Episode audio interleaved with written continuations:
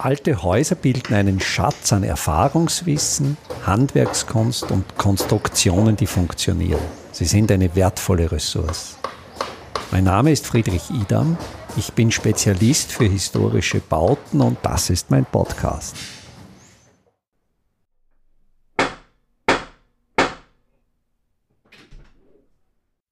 Ein paar Gedanken zum Türklopfer. Als Cover zu dieser Episode sehen Sie einen Türklopfer. Dieser Türklopfer ist an meiner Haustür befestigt.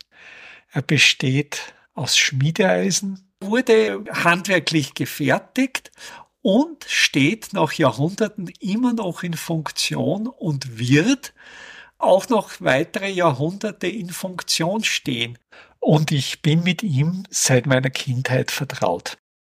Der Türklopfer, denke ich, ist ein gutes Beispiel, um die Idee mittlerer Technologie zu illustrieren. Es gibt ja verschiedene Möglichkeiten, sich an einer Tür den Menschen, die im Haus wohnen, die über Öffnen und Schließen dieser Tür entscheiden, bemerkbar zu machen. Da gibt's die Low-Tech-Methode und die wäre einfach mit der Faust auf die Tür zu trommeln. Vielleicht ein interessanter Nebengedanke.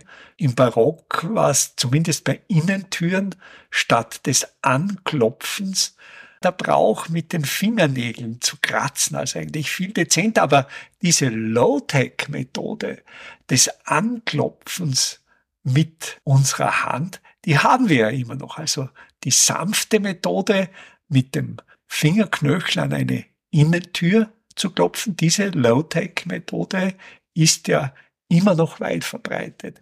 Im Bereich der Haustür, da wäre die Low-Tech-Methode mit der Faust auf die Tür zu trommeln. Aber es ist heute, denke ich, einfach gesellschaftlich nicht mehr besonders gut akzeptiert, würde man mit der Faust auf eine Haustür trommeln. Auf der gegenüberliegenden Seite stehen die Hightech-Systeme, die wir kennen, beginnend mit elektrischen Klingeln, aber auch Systemen mit einer Kamera, Systemen mit Fingerprint, Systemen mit biometrischen Erkennungsmöglichkeiten. Und diese Systeme haben natürlich einerseits wie alle Hightech-Systeme können die sehr viel, aber je mehr sie können und je mehr Technologie darin steckt, desto anfälliger sind sie, desto kürzer ist ihr Lebenszyklus und die Wartung für einen technisch durchschnittlich gebildeten Besitzer ist im Regelfall sehr, sehr schwierig. Und zwischen diesen beiden Extremen, der Faust und des Hightech-Erkennungssystems, da steht nun die mittlere Technologie des Türklopfers. Das ist ein System, das sehr einfach zu warten ist. Der Türklopfer, den ich hier beschreibe, der am Cover dieses Podcasts dargestellt ist, der ist mit einem einfachen Scharniergelenk an einer Schraube befestigt. Diese Schraube ist in das Türblatt eingedreht und auf diesen Scharniergelenk ist dieser Lopfer in nur einer Ebene senkrecht zum Türblatt beweglich. Durch dieses Scharniergelenk ist eine horizontale Achse gesteckt und es ist lediglich erforderlich, alle paar Jahre einmal ein paar Tropfen Schmieröl in dieses Scharniergelenk zu geben und dieser Türklopfer ist wieder gewartet. Der Türklopfer an meiner Haustür besteht aus zwei Teilen. Ein Teil mit einem Scharniergelenk. Das ist der obere Teil, das ist der bewegliche Teil.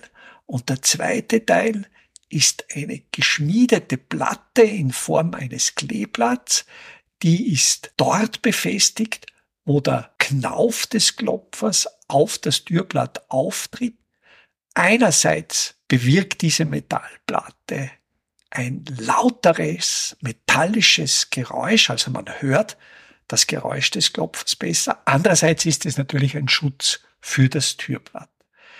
Der Klopfer, der bewegliche Teil selbst, ist geschweift, also vom Scharniergelenk oben ausgehend zuerst eine konkave Form, dann eine konvexe Form, dann eigentlich bei einem Gesims ein eher kantiger Abbruch, noch einmal eine konvexe Form, die sich spiralisch einrollt. Das ist dann die Handhabe. Und im Bereich der Handhabe ist auf diesen Arm des Klopfers noch ein Akanthusblatt aufgenietet. Dieses Akanthusblatt, denke ich, bildet gemeinsam mit diesem eingerollten Endteil des Klopfers mit der Handhabe so etwas wie eine Akanthusspirale. Diese Stilmerkmale deuten etwa in das 18. Jahrhundert und zeigen, wie lang dieser Türklopfer nun schon seine Funktion erfüllt hat. Jeder Mensch erkennt oder fast jeder Mensch erkennt intuitiv die Funktion. Also wenn man dieses Haus betreten möchte, wenn man anklopfen möchte, wird man im Regelfall intuitiv erkennen, wozu diese Technologie dient. Man kann sie aber auch verfeinern. Man kann natürlich ganz bestimmte Klopfsignale vereinbaren. Das ist durchaus intelligent. Man kann mit dem auch ganz bestimmte Informationen bis hin zu Morse-Informationen übertragen. Und es ist quasi unkaputtbar. Also das ist ein Produkt, das keinerlei geplante Obsoleszenz besitzt. Ein weiterer Effekt, es ist zeitlos schön. Einfache, aber schlaue Handwerkstechniken können Sie jetzt auch in der Praxis erlernen. Im Rahmen der Kulturhauptstadt Europas 2024 Bad Ischl bieten wir Ihnen im Salzkammergut heuer Workshops zu Arbeitstechniken der Simple Smart Buildings an. Es wird dabei ums Kalkbrennen, Kalklöschen und den gekonnten Umgang mit Kalkmörtel gehen.